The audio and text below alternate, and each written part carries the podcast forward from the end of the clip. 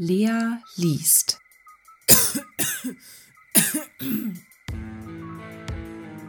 H.P. Lovecraft Der Hund Zweiter Teil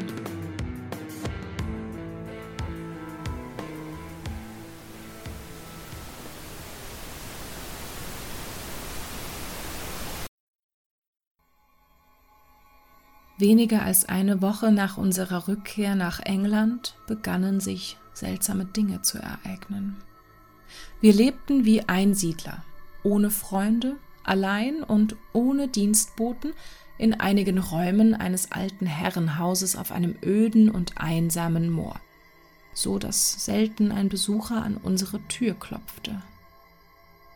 Jetzt jedoch wurden wir nachts von etwas gestört, das wie ein ungeschicktes Tasten klang, nicht nur an den Türen, sondern auch an den Fenstern, sowohl im Erdgeschoss wie in den höher liegenden Stockwerken.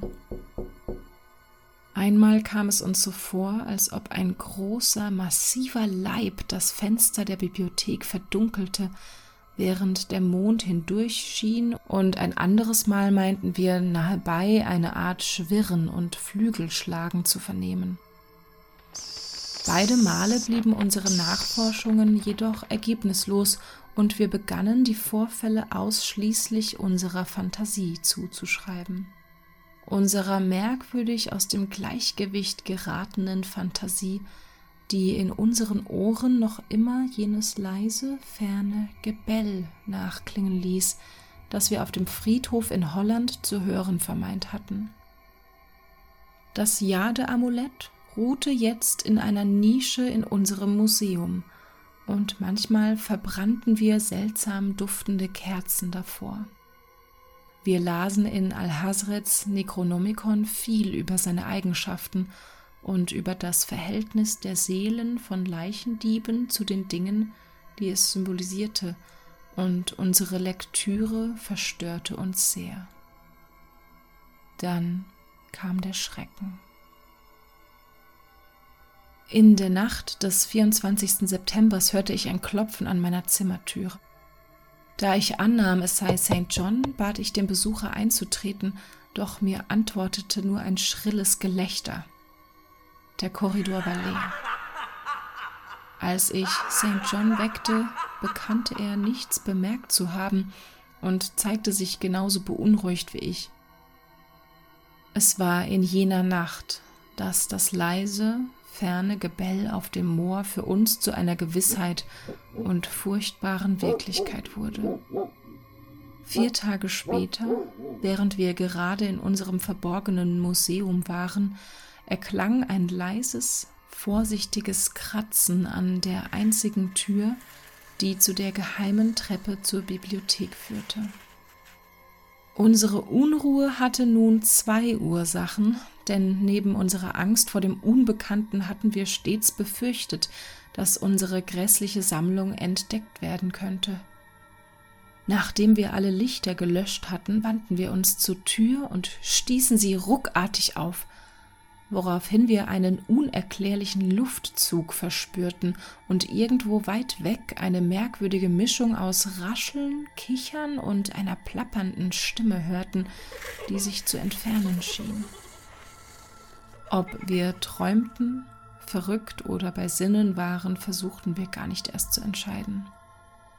Woran jedoch kein Zweifel bestand und was uns mit den schwärzesten Ahnungen erfüllte, war, dass jene anscheinend körperlos plappernde Stimme ohne jeden Zweifel holländisch gesprochen hatte. Nach diesem Vorfall lebten wir in einem Zustand wachsender Angst und Faszination. Zumeist hielten wir uns an die Theorie, dass wir aufgrund unseres von unnatürlichen Reizen geprägten Lebenswandels gemeinsam wahnsinnig wurden, doch manchmal gefiel es uns besser, uns als Opfer eines kriechenden und entsetzlichen Verhängnisses in Szene zu setzen. Die bizarren Erscheinungen waren jetzt zu häufig, um sie noch zählen zu können. Es schien, als habe eine bösartige, lebendige Präsenz deren Wesen wir nicht erraten konnten, von unserem einsamen Haus Besitz ergriffen, und Nacht für Nacht erklang jenes dämonische Gebell auf dem windgepeitschten Moor, das immer lauter und lauter wurde. Am 29. Oktober fanden wir in der weichen Erde unter dem Fenster der Bibliothek eine Reihe von Fußabdrücken, die sich unmöglich beschreiben lassen. Sie waren so verstörend wie die Schwärme großer Fledermäuse, die das alte Herrenhaus in nie dagewesener und ständig wachsender Zahl umschwirrten. Seinen Höhepunkt erreichte das Grauen am 18. November, als St. John, während er nach Einbruch der Dunkelheit von der in einiger Entfernung gelegenen Bahnstation nach Hause ging, von irgendeinem fürchterlichen nach Fleisch gierenden Ding überfallen und in Fetzen gerissen wurde.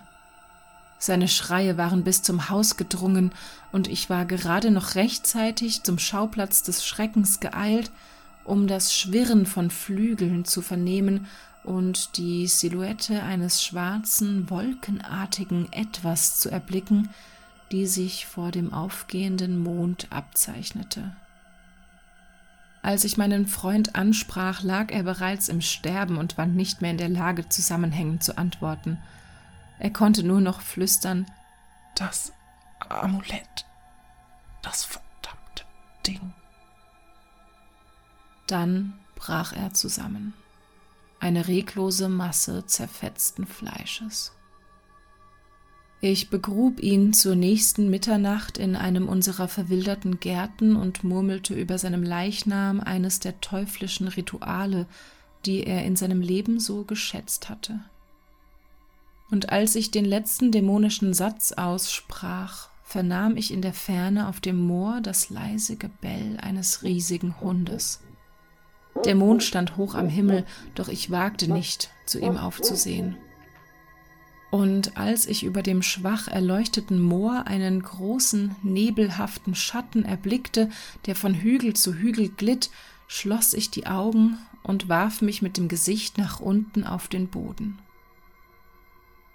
Ich weiß nicht, wie lange ich so lag, doch als ich mich irgendwann zitternd erhob, taumelte ich ins Haus und vollführte entsetzliche Huldigungen vor dem Schrein mit dem Amulett aus grünem Jade. Ich fürchtete mich nun, alleine in dem alten Haus im Moor zu leben und reiste am folgenden Tag nach London ab. Das Amulett nahm ich nicht mit, nachdem ich den Rest der gotteslästerlichen Sammlung unseres Museums entweder verbrannt oder vergraben hatte. Drei Nächte später vernahm ich jedoch wiederum das Gebell, und noch bevor eine Woche verstrichen war, spürte ich immer, wenn es dunkel wurde, seltsame Blicke auf mir ruhen.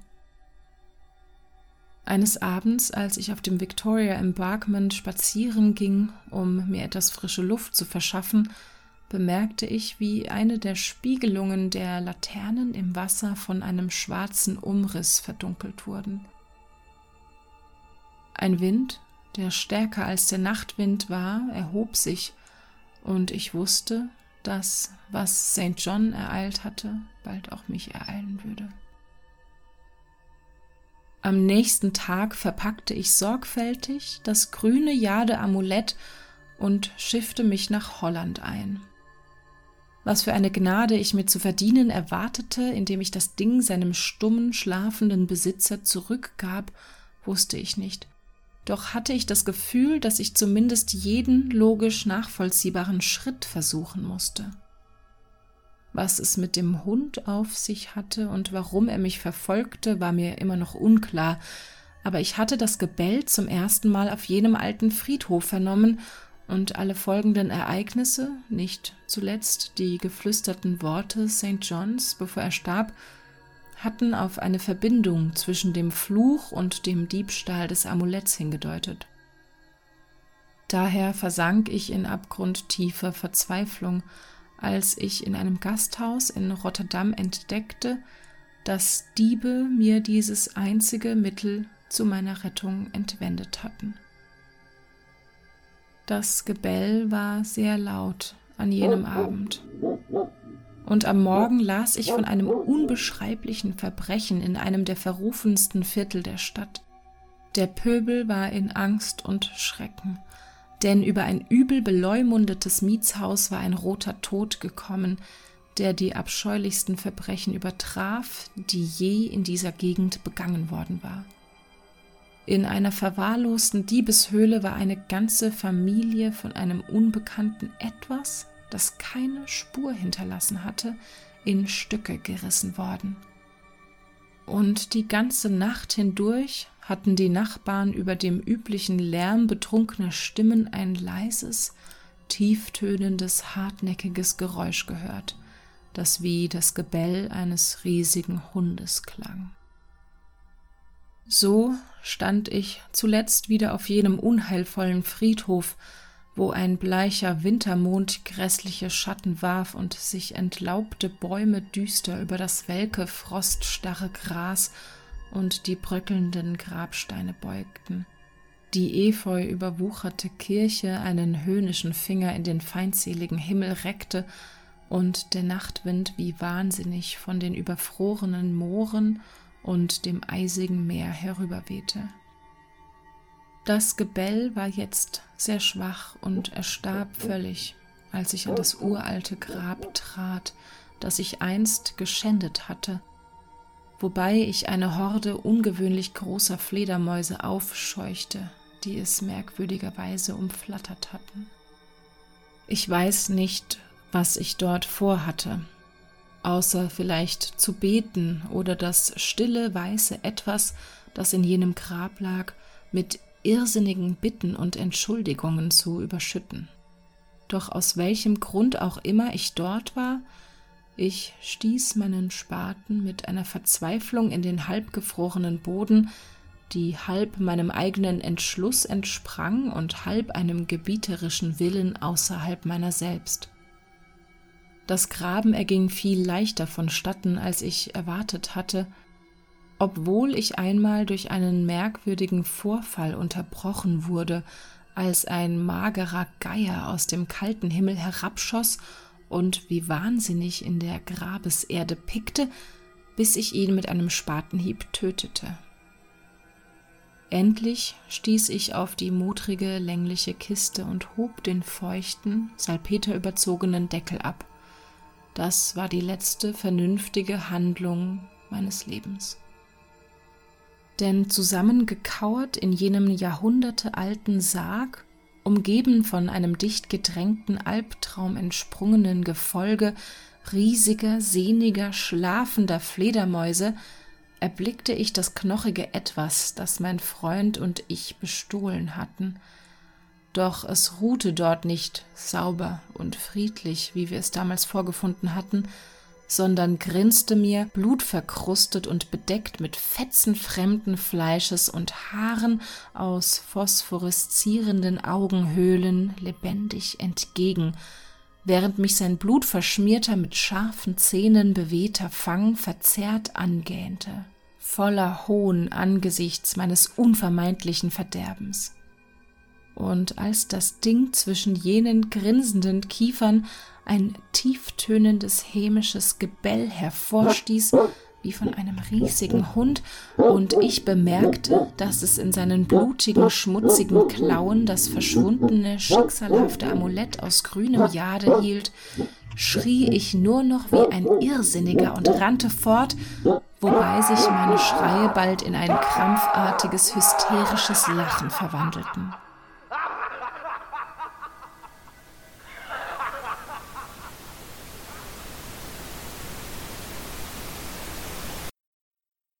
Wahnsinn reitet den Sternenwind.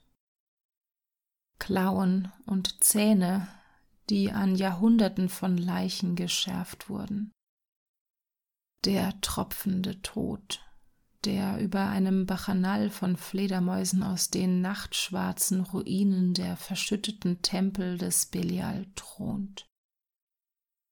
Jetzt wo das Gebell jenes toten, fleischlosen Monstrums lauter und lauter wird und das verstohlene Schwirren und Flattern jener verfluchten, ledrigen Schwingen mich dichter und dichter umkreist, werde ich mit meinem Revolver das Vergessen suchen, das meine einzige Zuflucht ist vor dem, das keinen Namen hat und für das es keinen Namen gibt.